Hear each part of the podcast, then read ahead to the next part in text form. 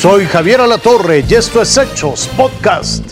Yo soy Jorge Zarza y estos son los hechos aquí y ahora. En Estados Unidos siguen lidiando con otra compleja problemática, es la migración de pequeños que viajan solos en busca del sueño americano.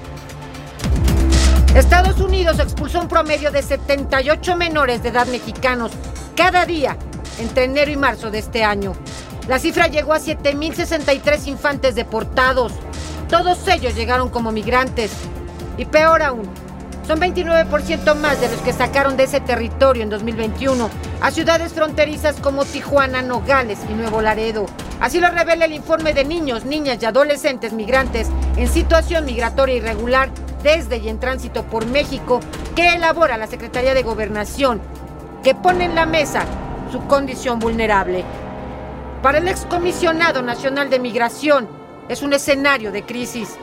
En una palabra, estamos en un escenario grave, entonces nos está retratando nuestra crisis social y, y pues un escenario de crudeza en las condiciones de vida de miles de niños en México.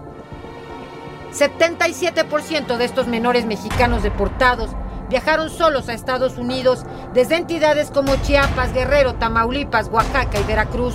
El profesor del Programa Universitario de Estudios del Desarrollo de la UNAM advierte que las condiciones económicas y la inseguridad están expulsando a más menores. Es, es, un hecho que están llegando muchos más niños a la frontera sur de Estados Unidos de todas las nacionalidades. El mismo informe revela que en el primer trimestre de este año 11.271 menores de edad indocumentados fueron asegurados en su trayecto por México, procedentes de Guatemala, Honduras y El Salvador. Pero estos son solo los que detecta la autoridad. Eh, eh, comparativamente frente a los que arriban a, la frontera sur de Estados Unidos, pues lo captado por el instituto solo es una fracción. En realidad lo, los que llegan a la frontera sur realmente son muchísimos más. El flujo de estos migrantes menores de edad es posible por redes bien articuladas de tráfico de personas con sendas ganancias.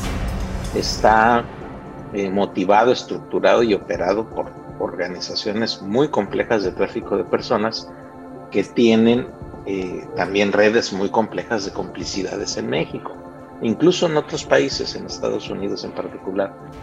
El derecho a estar con la familia, a tener educación, a la protección del Estado. Nada de esto existe para las 18 mil menores mexicanos y extranjeros de los que habla el informe.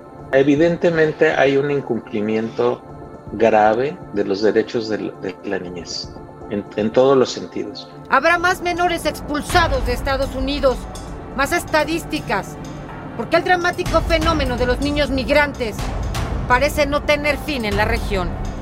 Silvia Otero, Fuerza Informativa Azteca. Y vámonos con las de pasaporte. En Cisjordania, las fuerzas de Israel asesinaron a un adolescente palestino de 15 años. Este jovencito recibió dos balas, una en el cuello, otra en la espalda. Fue trasladado en condición crítica al hospital y ahí fue donde falleció. El primer ministro y el ministro de Relaciones Exteriores palestinos han condenado este asesinato.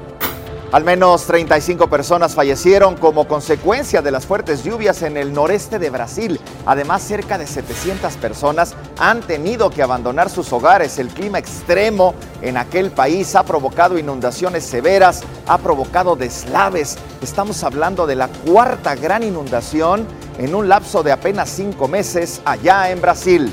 Continúa la vacunación contra COVID-19 aquí en la capital del país. Del 30 de mayo al 3 de junio se podrán vacunar los adolescentes de entre 12 y 17 que no hayan recibido la primera dosis y refuerzo para los adultos mayores que residen en la capital mexicana. Los jóvenes de 12 a 17 se vacunarán con Pfizer siempre y cuando no hayan recibido alguna dosis o les falte la segunda, mientras que los adultos mayores van a recibir Cancino y Sputnik.